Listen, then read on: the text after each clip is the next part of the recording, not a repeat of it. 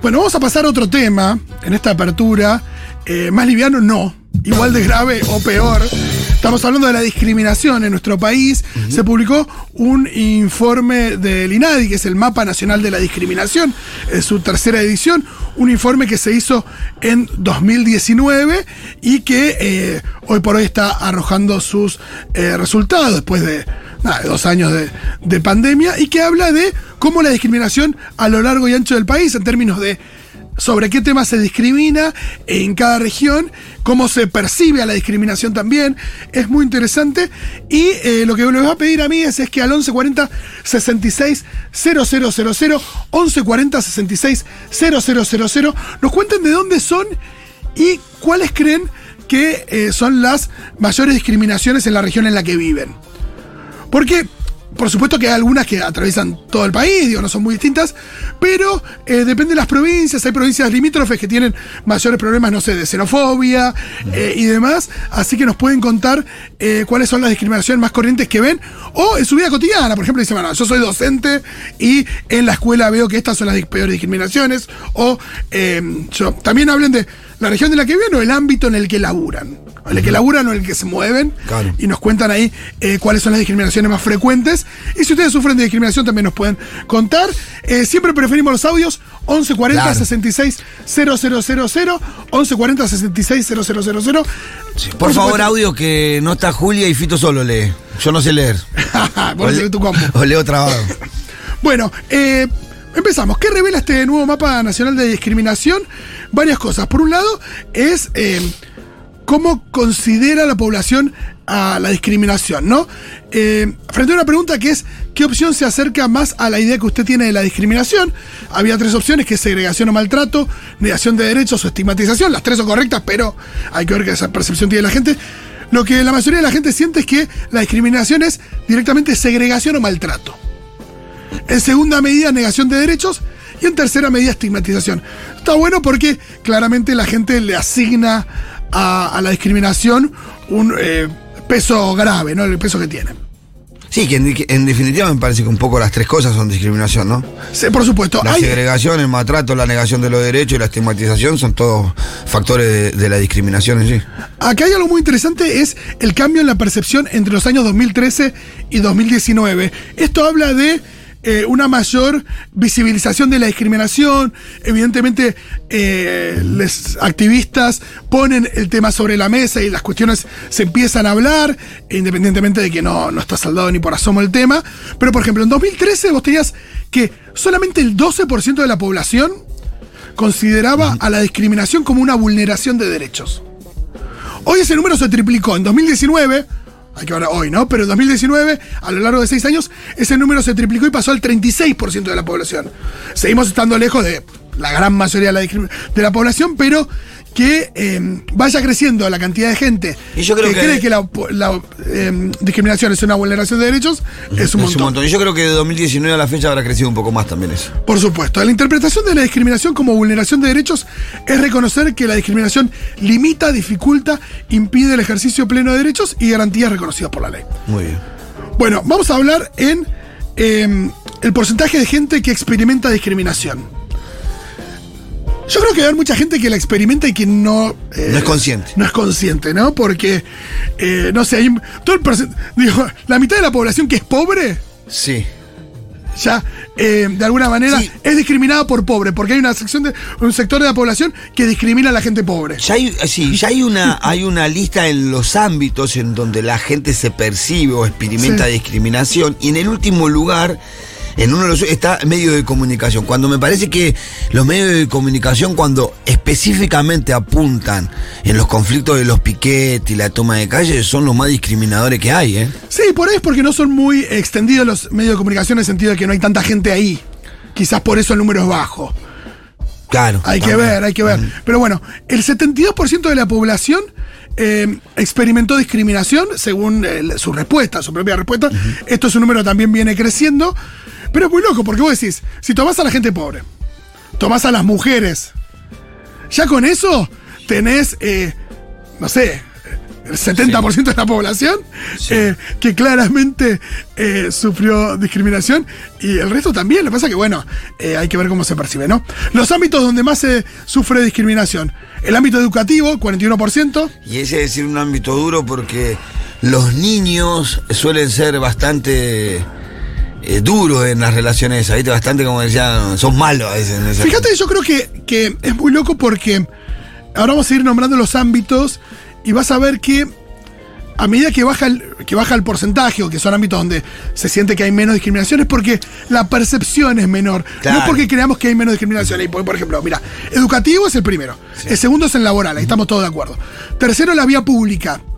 Fíjate que ahí hay eh, también eh, mucho por recorrer, eh, independientemente de la ley contra el acoso callejero y demás. Barrio o vivienda. Boliches, bares, restaurantes. Familiar. Pero ahí ya tenés 6%. Es muy bajo. Sí. Discriminación dentro de la familia es. Lo que por ahí pasa con los boliches y, y los bares y restaurantes es que te pueden discriminar una vez. Después vos vas- ya vas yendo a los lugares donde sabés que vas a entrar. Exacto. Entonces, por- vos- a mí me pasó una vez cuando era más joven de ir ponerle a, creo que era Pinar de Rocha. Sí. No, a, no Pinar de Rocha, a Coyote. Sí. Que estaba ahí en Puerto Mitra, ahí al Sí, lado de Coso, y no dejarme entrar y. Bueno, después no fui nunca más, me fui a otro baile de cumbia donde yo entraba seguro. Claro. Eh, después, bueno, locales de ropa, eventos sociales y deportivos, medios de transporte, comercios y shopping, centros de salud, oficinas públicas. Ahí ya son eh, números muy pequeños, menos del Y que, 3%. y que, y que, eh, desconfío de estos números. Porque en el ámbito, lamentablemente, en el ámbito de salud, eh, las personas con características norteñas o bolivianas son muy discriminadas. De al punto tal de yo he estado en el, en- en- en el hospital y ver que atendieran a cuatro personas antes de ella por la nacionalidad. ¿no? No, sin dudas. Yo creo que todo esto también cambia respecto de. eh, y va a cambiar a medida que haya mayor, mayor percepción. No es que no hay discriminación en esos ámbitos, sino que se percibe menos discriminación. Por ejemplo, eh, sabemos también que la salud, las personas gordas se van a hacer ver los ojos y las mandan a adelgazar. Claro. Eh, eso pasa también.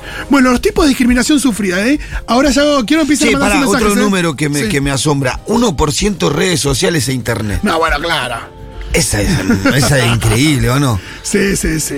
Ay, fíjate que estamos lejos. se te falló, te falló el número ahí. Claramente. Escriban y manden sus audios al 1140 66 000. Nos cuentan. ¿Qué discriminaciones ven más en, sus, en los ámbitos donde se manejan? Cuéntenos cuáles son esos ámbitos, en la región en la que viven y si sufren algún tipo de discriminación eh, habitualmente o han sufrido, también nos cuentan lo que gusten. Acá tengo los tipos de discriminación sufridas de acuerdo a los eh, lugares. Mira qué interesante. Por ejemplo, la provincia de Buenos Aires, y esto pasa, en la, mayor en la mayoría de las provincias, la primera tiene que ver con cuestiones estéticas. Sí. Fíjate que separaron cuestiones, cuestiones estéticas de gordofobia. Entonces, en Buenos Aires tenés primero cuestiones estéticas, después personas gordas, y tercero, discriminación por, por temas ideológicos. Mira, Y bueno, ahí tenés, eh, supongo que en Buenos Aires tenés incorporado Ciudad de Buenos Aires, Cava, ¿no? Sí. Y, y se nota, hay, hay como un contrapunto ideológico en, en la Ciudad de Buenos Aires y en los primeros cordones del conurbano que no se da en el interior del país. claro, por ahí la gente se siente discriminada por su forma de pensar. Y la verdad que me ha pasado de... Verdad que la gente Me ha pasado de repartir volantes en zonas eh, norte de la ciudad de Buenos Aires y que gente se parara a insultarme porque éramos del frente de todos. Claro. Eh, Pero así, ¿eh? A tratarnos de chorro y de un montón de cuestiones. Catamarca, primero cuestiones estéticas, después situación de pobreza y tercero personas gordas. Ahí entra el, el tema de la Cuestiones pobreza. estéticas. eh, no, no- no me queda muy claro a qué se referirá. No sé por qué. eh, Porque ahí entra todo, incluir, debería incluir color de piel, debería incluir acá. personas gordas, debería incluir. Pero un pibe con gorrita y vestimenta de un barrio popular también debería Sí, incluir, sí, ¿no? sin dudas. Debe sin ser dudas. todo eso. Pero bueno, esas son los. eh, te digo, a ver si se suma alguno. Mira, en Córdoba aparece la cuestión de género.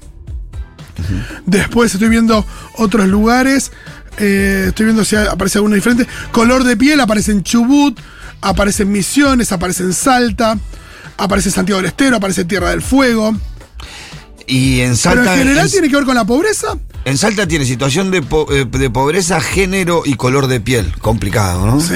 Complicado. Sí, sí, sí. Eh, y acá tenemos tipo de discriminación sufrida, la mayoría es el racismo estructural, corporalidades diversas, ideológico, género Y después, más chiquititos, personas con discapacidad, adultos y adultas mayores. Sí. A eso también creo, para. Eh, y acá hemos, hemos eh, hecho una especie de mea culpa de eh, respecto de la gerontofobia, pero eh, la discriminación con las personas mayores es muy grande. En niñas y adolescentes, eso me gusta porque eh, figura, y es verdad que no eh, se toma tan en cuenta. Eh, se Sí. discrimina a niñas, se discrimina a adolescentes en este país. Pero tiene un número igual al de personas LGTB. Sí. GTIQ, quiero decir, no sé. LGBTIQ plus o más. O más. Esa es la. El 3% tiene, igual que niña adolescente, yo creo que está bajo ese número. Sí, por supuesto, de nuevo, tiene que ver con la percepción. Una que está baja y me parece que en nuestro país no es de las mayores discriminaciones y en otros países sí, es la cuestión de la religión. Me parece que en ese sentido, No, en ese sentido nuestro no. país eh, está varios pasos adelante Sí. de muchos otros. Es un problema que por, su, por suerte y por ahora no tenemos a nivel que lo tiene Es otros una países. ¿no? sociedad multirreligiosa la nuestra, o sea, tenés Y, y muy, no muy- hay eh, mucha discriminación, por eso hay mucha discriminación por Sí, otras cosas. Tampoco hay tantos choques en ese sentido. No es que está conviviendo una comunidad musulmana de un país de 50% musulmán y 50% cristiano, como suele pasar en algunos lugares. No está el choque acá, la gran mayoría es cristiano con sus distintas variantes, católico, ¿no? Cristiano evangelista. Eh, tenés la comunidad islámica, esos son menores. Totalmente. Tenemos audio de la titular del INADI, Victoria Donda, eh, que explica un poco la cuestión. A. El mapa sobre la discriminación en Argentina nos da algunos resultados que son fundamentales para elaborar y llevar adelante políticas de Estado que precisamente estén orientadas a convertir la discriminación y el racismo tanto en las manifestaciones individuales que existen como en lo más importante y en los que nos concentra en esta gestión, que tiene que ver con la discriminación y el racismo estructural. Esto significa que la sociedad argentina ha estado construida sobre una estructura que es eh, de origen racista. La Argentina se construyó sobre las ruinas de la colonia y eso nos dejó una conformación que es profundamente racista, es tan racista que decimos y creemos que no somos racistas. Y Exactamente lo mismo pasa con la discriminación. La discriminación como una forma desde el Estado de excluir del goce de los derechos básicos, sociales, políticos y económicos a determinados sectores de la sociedad. ¿Y a qué sectores? ¿De qué sectores estamos hablando? Cuando hablamos de una sociedad postcolonial, estamos hablando de una sociedad racista, en por supuesto aquellas personas que están racializadas y que en su conformación física no tienen rasgos europeizados, son las personas que más sufren eh, el racismo en nuestro país. Y precisamente esas personas coinciden con aquellos sectores de la población sobre la cual se acumulan diversos hechos eh, de vulneraciones a sus derechos. Y el, el, resto de las personas, los privilegiados, son las personas que, sobre las cuales se acumulan privilegios durante todos estos años en una sociedad donde una de las causas por discriminación más importantes es la pobreza, es una sociedad tremendamente clasista eh, y por supuesto una sociedad patriarcal donde quienes somos discriminadas somos las mujeres, las disidencias.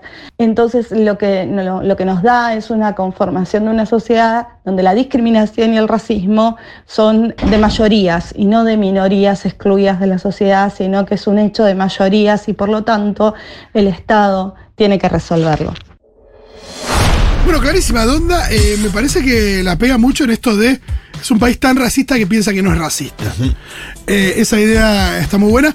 Eh, y es verdad también que hay mucha gente que en este país piensa que, que no existe racismo, que no, que no es un problema que hay en nuestro país cuando, eh, digo, la sociedad es tan clasista que, que claramente eso se puede asociar al racismo, digo, no hay ninguna duda. Y, y, acá lo vemos, una de las mayores discriminaciones es a la gente en situación de pobreza. Sí. Que no, es una de las más viles. Todas sí. son viles, pero esa especialmente. ¿no? Que, que, está mezclado entre cuestión estética y situación de pobreza, porque sí. creo que la cuestión estética tiene que ver con eso, con la caracterización.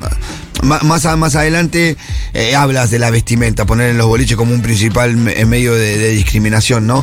Pero creo que las características, cuando habla de, de cuestiones estéticas, habla de un pibe, Aparece cómo todo. se viste. O sea, está hablando de cuando va a buscar un laburo, me parece a mí, ¿no? Cuando a buscar un laburo, un chico, con un busito, un suéter, escote en B, con un vaquerito más o menos, con apariencias europeas, como digo, es más probable que consiga laburo. Si aparece un morochito que le falta algún diente, con gorrita, con remera de, o con campera de gimnasia, o apariencia de vestimenta de de un barrio popular seguramente no consigue empleo. Hay, ver, hay que ver cómo se diferenció en el estudio, porque es verdad que si vos agarrás cuestiones estéticas, podría englobar mucho, Mucho. porque vos ahí tenés, tenés el racismo, tenés la xenofobia, tenés la gordofobia, tenés muchísimas cosas, eh, pero además esos están mencionados, así que uno tendría que ver cómo se diferencia. Mira, acá está separado por ámbitos, ¿no? Y ahora ya vamos a sus mensajes, amigas.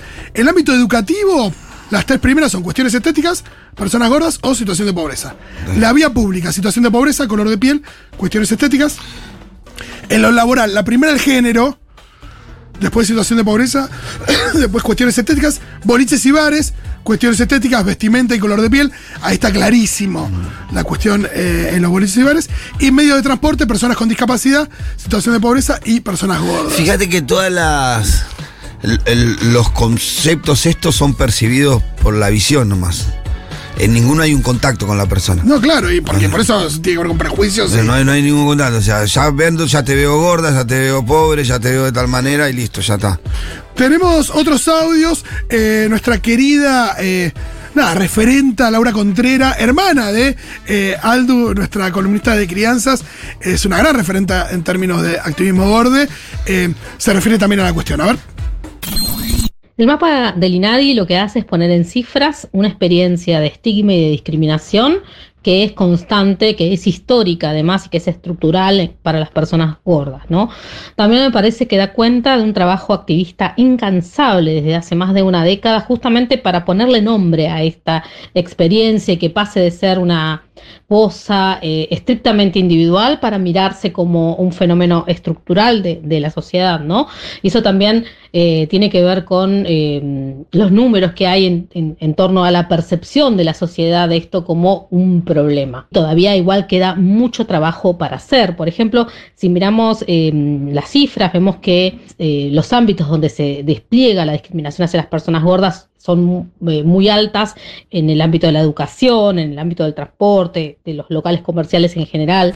Y un ámbito que quizás no aparece tan nombrado aún es el ámbito de la salud, donde, según la propia experiencia activista, haciendo talleres y, reco- y recopilando información, es un lugar altísimo de malestar para las personas gordas justamente por la formación del personal de salud que tiene una mirada muy patologizante y estigmatizante en torno a las gorduras. ¿Por qué me parece a mí que esto todavía no aparece reflejado en estos números de INADI que se cerraron en 2019? Este mapa se publica ahora, pero son números previos a la pandemia. Me parece que justamente porque eh, todavía tenemos que trabajar esta cuestión, que las personas eh, gordas que se acercan a la consulta médica, eh, donde el saber médico tiene como ese poder total por sobre quienes eh, eh, nos presentamos como pacientes y padecientes, ¿no? Entonces, todavía hay un montón de situaciones que no se termina de, de identificar como discriminatorias o como violentadoras de derechos. Me parece que en el próximo mapa de la discriminación de INADI, el ámbito de la salud va a tener una preponderancia mayor. Viste lo que te decía, el área de salud. Totalmente, clarísima eh, Laura Contreras. Tenemos otro audio también de Goma, de identidad, de identidad marrón, eh, con respecto también a esa cuestión. A ver.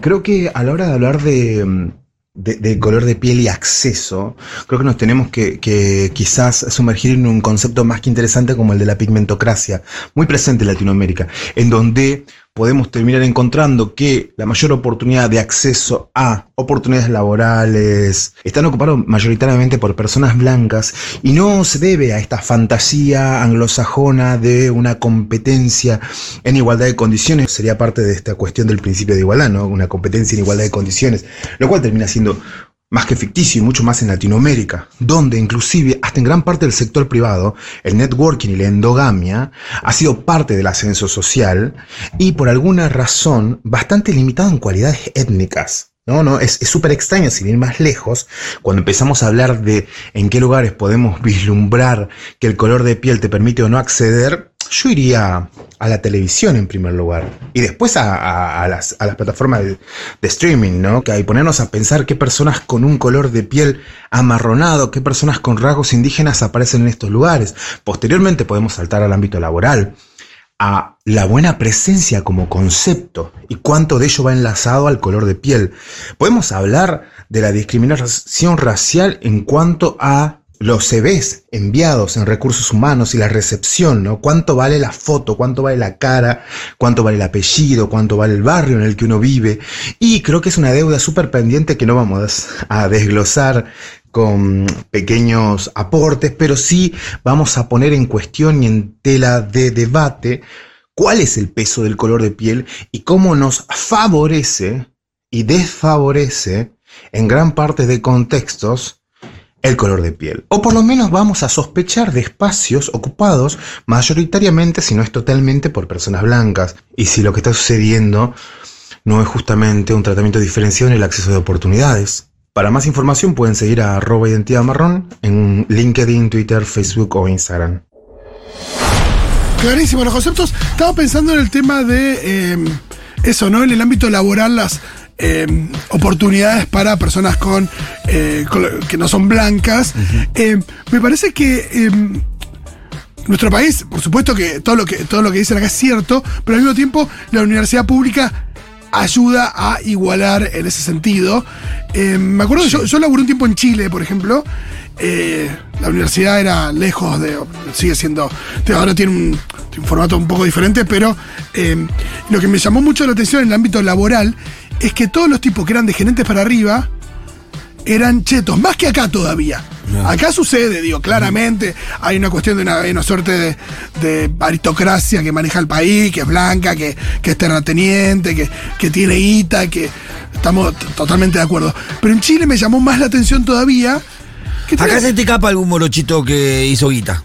Sí, porque, o que pudo colar por ahí. porque fue a estudiar en la universidad pública y Sí, creció. acá se te que sea. capa algún morochito. En otras sociedades, en otros países, en donde el- ahí este empieza el problema, en la educación, el acceso a la educación, ¿no? Fíjate, ayer, ayer, fíjate hasta en la clase política. claro, sí, digo, claro. eh, en Chile, la clase dirigente es pudiente. es toda pudiente, digo, se- sea, sea más de derecha sea más progre, son todos, son todos pudientes. sí, Bachelet no es pobre. cl- claro, acá no tanto, acá, acá tenés gente pobre que llegó a presidenta. Digo, Carlos Menem era un tipo Sí, pobre, que viene de los sectores populares. sí. totalmente que llegó a ser presidente de la nación. Eh, digo, no, mejor. sería el mejor ejemplo, pero bueno, sí. No, no, pero. Perón, Perón. eh, sí, sí, tenés. Perón vino, de- bueno, a través, pero sí hizo una carrera militar, pero viene de una familia pobre. Sí, y, y es verdad que las empresas encontrás en ámbitos gerenciales eh, gente que, que, que se hizo de abajo. Por supuesto que con muchísima más traba que otros. Digo, no, es que estamos, no, no estamos diciendo esto de la pura meritocracia, ni en pedo.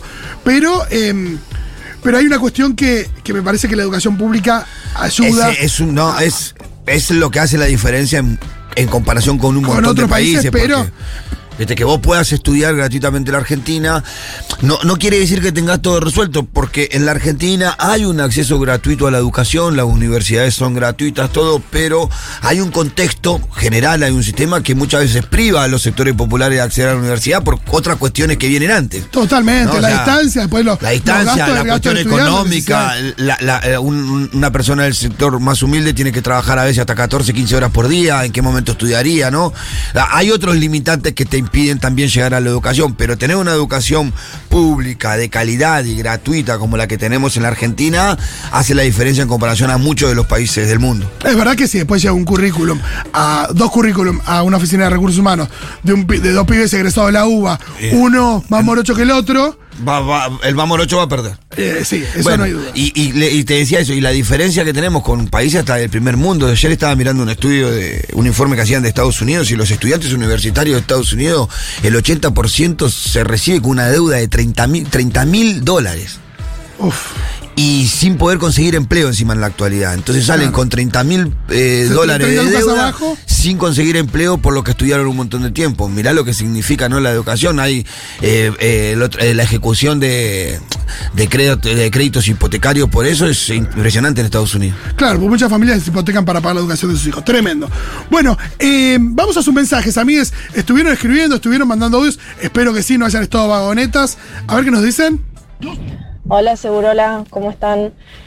Eh, yo soy diseñadora de interiores y en mi estudio trabajo con muchos trabajadores de la construcción eh, en general y me ha pasado muchas veces de clientes que ante algún error que ha tenido algún albañil o, o, eh, algún otro trabajador eh, me han dicho, bueno, pero viste cómo son los paraguayos y así incontables.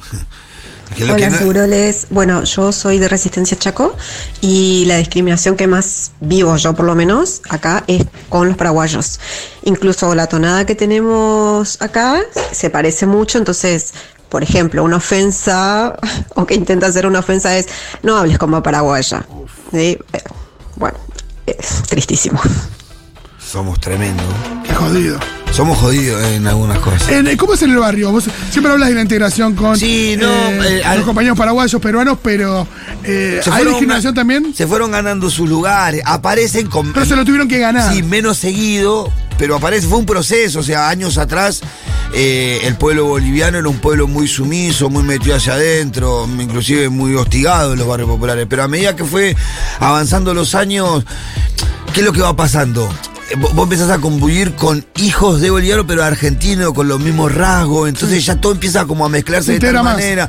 Nosotros empezamos a conocer cosas de la cultura que yo creo que la comida. Sí, La comida rompió mucha barrera entre las comunidades que conviven en los barrios. El probar la sopa de maní, hacerte fanático de la comida boliviana, por un punto te hace aceptar también la, la, com- la comunidad boliviana en un punto. Terminás yendo a comer a los bares de ellos, con ellos. Sí, y Lo también- mismo con la sopa paraguaya. La, la comida y la cultura y la música y el arte fueron dos elementos que rompieron muchísimos prejuicios dentro de los barrios. Mira qué interesante. Imagino también que, bueno, esto se puede ver en general, ¿no? Que, que las primeras generaciones que vienen, por ahí, son más cerradas, pero Claro. por ahí porque tienen que ganar de preservar su, su, todo, digo, su idiosincrasia, su, su cultura y demás. Y, y por ahí la segunda generación, la tercera, que ya son hijos, nietos, Ya se malantona. están más integrados, pues fueron a la escuela pública acá. Sí, pues pero hay características de pueblos. El paraguayo es un tipo más orgulloso. El paraguayo te acusa al argentino de vago. Ajá. El boliviano más callado, nunca mete en una discusión, nunca está en un problema. Está medio como apartado, evitando esas cuestiones, más sumiso inclusive en una actitud, ¿no? El paraguayo más altanero ya de entrada, entonces ya va conociendo las características de las comunidades que son así de, de cosas, pero ponele hoy... A mí me impresiona mucho la incorporación que tuvo la comunidad boliviana. Hoy los caporales, que son la, vendría a ser como la murga de los bolivianos, Sí. eh, vos tenés desfile de 400 personas en, en el barrio, por la que cortan la calle, tomando su cerveza con la virgen, con la fiesta de su virgen y haciendo, y lo hacen libremente a la luz de todo. Hace años eso no se veía. Sí, y en la discriminación en el fútbol, por ejemplo, que siempre acusaron, no sé, a, a los hinchas de boca, ¿no? De, de paraguayos, bolivianos, peruanos, demás. Digo, pasó a ser un motivo un poco de orgullo el hecho de que, de que comunidades que, que vienen, que vienen, que se, se instalan en nuestro país, elijan ser de boca, porque es el, para muchos, digo, el club más popular. Sí, aunque sigue siendo un elemento por el cual Sí, se, sí, se la caracteriza, pero cada vez menos. Pero porque cada vez hace, hace menos mella, es menos hiriente. Cada vez menos, y aparte como que, bueno, el fútbol está en un momento como discutiendo estas cuestiones, con esos los ademanes, viste, de, goril, de, de mono a, que le hacen a los hinchas brasileros, al- a, la gente de Brasil cuando viene, está siendo repudiado. Yo creo que la metodología que está teniendo el fútbol de contarle punto a los clubes, que los hinchas hacen eso, me parece que va a ser la más eficaz y que vamos a encontrar ahí, por lo menos, acomodar un poco eso. No vamos a llegar al ideal que nosotros quisiéramos, que una sociedad que no se discrimine, pero por lo menos creo que va a ir cambiando un poco eso. Mira lo que dice acá Julieta. Eh, me acabo de dar cuenta que en mi laburo no hay ni una persona que no sea blanca. Todo es blanques, estilo europeo, ninguna piel marrón. Y después manda otro mensaje y dice, perdón, la única persona que no es blanca y tiene la piel más oscura, ¿quién es? La limpieza. Exacto. Viste, sabía. Es increíble, Hola. probablemente sea una fija en, eh, Eh, que se repite. en un gran número de oficinas en todo el país. A ver, Hola chicos, eso de los avances en derechos humanos, en derechos propios, laborales, conciencia de derechos, gracias mucho al kerneresmo. Y bueno, la izquierda, por supuesto que siempre está en la, en la calle, pero el kernerismo, kirchnerismo siempre, siempre lo trajo a la mesa desde el día cero. Sí, eh, eh, el kirchnerismo incorporó variantes a la discusión política que no eran, no, no, no, no- eran comunes. Como la, imponer la gran frase el amor vence al odio eh, es incorporar sentimientos a, a- a la lógica política, ¿no? Me parece que el kirchnerismo, eso, el amor por el otro, la patria es el otro, el amor vence al odio. sí, me parece que también la, la promoción de la idea de la patria grande. Sí, claro. vínculos. UNASUR. La reivindicación de Evo. Como un gran presidente, es una reivindicación al pueblo boliviano, ¿no? Totalmente. Yo, yo aprendí lo Eso, eso acerca, siempre sí, acerca. claro, claro que sí, sí, claro, por supuesto, la foto de, de la, la- la resistencia al ALCA, Digo, que no, nos cualquier hermana, nos cualquier hermana. ciudadano argentino se siente más cerca de Brasil durante Lula Sí. que durante Bolsonaro, digo. Sí, sí, Eso nos pasa hermana, también. Nos hermana muchísimo. Eh, sí, el proceso de, de kirchnerismo en el país dejó grandes mellas como esa. Y bueno, por supuesto que antes que nada los activismos. Trabajo en Cava en reconocida red de farmacias. Lo peor de la discriminación laboral es cómo la empresa lo niega, oculta o trabaja con pinkwashing y los consumidores les creen. Bueno, totalmente, digo, las empresas a veces son hacia afuera lo más inclusiva del mundo y hacia adentro una basura. Mi mamá evita ir al médico porque sistemáticamente ven primero su gordura antes que cualquiera de sus problemas. Mirá esto de que Claro. razones por las que evita ir al médico, mirá, con lo importante que es Porque no por ahí te- tiene, un, tiene un problema en la vista y el médico le estaría opinando de qué tiene que comer. Por ser gorda no tiene garantizado el acceso a la atención médica de calidad, aún siendo de clase media, con prepaga y viviendo en conurbano. Es muy triste ver cómo el sistema la expulsa. Mirá qué horrible. Sí. ¿Qué más? Para mí también un lugar donde se discrimina mucho es el tema gimnasios. O sea, si vas al gimnasio y sos bella, el profesor te da una super rutina, te atiende, te pregunta si te duele algo. Y si no lo sos, o no sos eh, hegemónica, y bueno, no sé, ni bola nadie. Nadie te da bola, nadie te, se preocupa por si estás haciendo bien el ejercicio. Y para mí eso es discriminación. ¿Y sí? Sí, yo creo que hay manejos como los boliches. Hay muchas redes, eh, redes o que- sucursales de gimnasios que quieren tener gente linda, quieren tener gente hegemónica. No quieren tener gente por ahí que, que le haga bien ir al gimnasio y que de repente pase de, eh, no sé, tener un estado físico, eh, nada, más venido a menos que de repente tener un buen estado físico, sino que prefieren tener todos Que es atletas. contraproducente aparte, digo yo, porque en realidad hay más gente con, eh, con tendencia a ser un poquito más gordita que, Sí, que sí, de un cuerpo que- perfecto. Y si vos pones gente en el gimnasio un poquito gordita, va- seguramente va a contagiar a otros, che, si este puede, yo puedo. Sí, y lo que ves es también los gimnasios es una cosa muy pornográfica de la exhibición, ¿viste? Bueno, sí. Eh, los cuerpos, los chabones y las pibas que tienen cuerpos hegemónicos los exhiben como si estuvieran en tapa de revistas. Y después cuando llega uno, eh, llega con mucha vergüenza y eh, a veces hasta hay gente que está menos tiempo, yo creo. Eh, y hace menos cosas de las que quisiera porque no se siente cómoda en ese ámbito. Sí, me hiciste acordar que en un tiempo iba al gimnasio con mi hermano, con mi hermano y con mi hijo, y mi hermano se calentaba porque estaban, viste, los, los pibes que hacen peces que van mostrando los músculos, viste, están exhibiéndose ahí. Y después empezó a llevar un grabadorcito de música y le ponía, viste, la canción de las pelotas músculo. Sí. y la venía todo el tiempo ahí, viste. Yo me reía, todo miraba, viste, la- Muy que bueno. era muy hermoso, mi hermano. Hola, como mujer afrodescendiente me costó mucho tiempo conseguir trabajo formal. La buena presencia que piden en esos ámbitos es claramente blanca. Acá Ah. lo decimos siempre, buena presencia es tener que ser blanco, flaco Todos los dientes. to- y, y- y de clase media para arriba. Sí, y, ¿y cómo te disciplina eso? Te disciplina, Fito. Los pibes de mi barrio ni se presentan a esos lugares. Eh, por eso terminan todos siendo limpieza también un poco. Porque van a esos avisos directamente. Eh, Claro. un, pibe de, un pibe de mi barrio cuando está buscando trabajo y aparece eh, eh, recepcionista en farmacia, buena presencia, ni va. Pero si aparece el de limpieza, va. Ahí va la segura. Claro, es muy loco porque probablemente el, primero te- sea mejor pago que el segundo. Claro, y el sistema te va disciplinando, entonces las expectativas laborales de nuestros pibes terminan siendo siempre en eso, la construcción, eh, en una fábrica de metalurgia, si, tiene la suerte, en algún comercio pero extrae bambalinas, eh, limpieza, ¿no? Todos eh, empleos que son los menores remunerados de la sociedad. Ahora hicieron una encuesta para ver si hay discriminación en el sector publicitario. Bueno, dicen, no creo que haya sorpresa. Bueno, eh, sí, spoiler. A mí me da mucha vergüenza ir al gimnasio y al médico. Siempre siento que me mira todo el mundo por no encajar. Y bueno, en el médico ni hablar. Pánico tener que consultar con alguien nuevo porque lo primero que me dicen es estás muy gorda y fui tal vez por un dolor de cabeza. Qué difícil. Hay más mensajes, mucha gente con testimonios. Hola chiques, Eh, a mí me pasa que eh, las personas piensan que yo no luzco como una mamá, entonces tengo una hija de 20 que es muy hermosa, se llama Majito, Eh, le mando un abrazo. Me lo dicen directamente, sin ningún filtro. Eh, por ejemplo, la última situación fue en un supermercado. La persona que nos atendió, una mujer, eh, nos dice, ¿qué son? ¿Qué son? Y fue muy incómodo porque era como, no, o sea, somos seres humanos. Eh, le tuve que decir, yo soy la mamá y ella es mi hija y así como reiteradas ocasiones.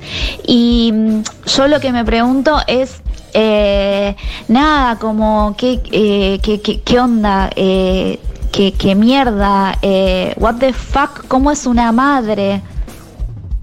Hola, chiques. A mí me parece que con respecto a la encuesta, ¿no? Si la gente cree que discriminación es maltrato, entonces seguramente no se sienten discriminadores. Lo ven como algo más que hace Es otra verdad. gente. Pero cuando consideran que la discriminación está en la estigmatización, que es más sutil, más común, de hecho, entonces es más factible, me parece, que podamos todos hacer una autocrítica. Un buen razonamiento. Sí, totalmente. Y no sé si el estudio, que es más extenso que lo que nosotros eh, tuvimos acceso, eh, habla de la autopercepción como discriminador, porque todos discriminamos, todos discriminamos, recién cuando dije todos, eh, discriminé, todos discriminamos y no todos nos consideramos discriminadores. Laburé en un boliche de fotógrafo, escuchen esto. Yo subía todas las fotos al Facebook, pero las fotos donde había algún morocho desaparecían misteriosamente. Claro, la idea del boliche de querer transmitir que a su boliche va gente eh, linda, Hegemónica, ege- culta. de Pagan, hegemónica y o sea, blanca. Yo, yo conozco, a- he tenido algunas amigas, ya no, pues ya estamos grandes, ya, pero que han trabajado de presencia en los boliches, que le pagaban porque eran lindas, eran hegemónicas y le pagaban para que vayan a hacer presencia al baile. Increíble. Hay muchísima microagresión. Toda mi vida soy negro. Dicen acá. Me dijeron que me, te- que me parecía a. Inserte negro aquí, claro. Eh, negro se parece a cualquier negro. Eh, que el único rasgo físico en común que tenía conmigo era no ser blanco. Para colmo, me ha pasado años creyendo que hablaba raro porque mucha gente me preguntaba de dónde soy. Y cuando yo decía argentino y me preguntaba por qué, eh, pensaron que era de otro lado y decían que era por mi acento. Eso pasa mucho, ¿no? Con la gente afrodescendiente, Claro. ¿de dónde sos? No, eh, por el color no le va a decir. Mis amigas me tuvieron que decir por años que hablaba igual que ellas hasta que me di cuenta por dónde venía la cosa. Qué difícil. Esta idea de que, mira, ese negro es igual a cualquier otro tipo de negro es una discriminación tremenda que mucha gente hace sin pensar. Eh, nada, me- me pasa por, por ver mucho cine que me doy cuenta que hay gente que no distingue mucho a los actores negros. Claro. Y habla de la discriminación, porque, digo, Sí, sí, sí. no son parecidos. No, nada. Eh, pero bueno, tiene que ver con esto, con que, ah, bueno, es negro como el otro.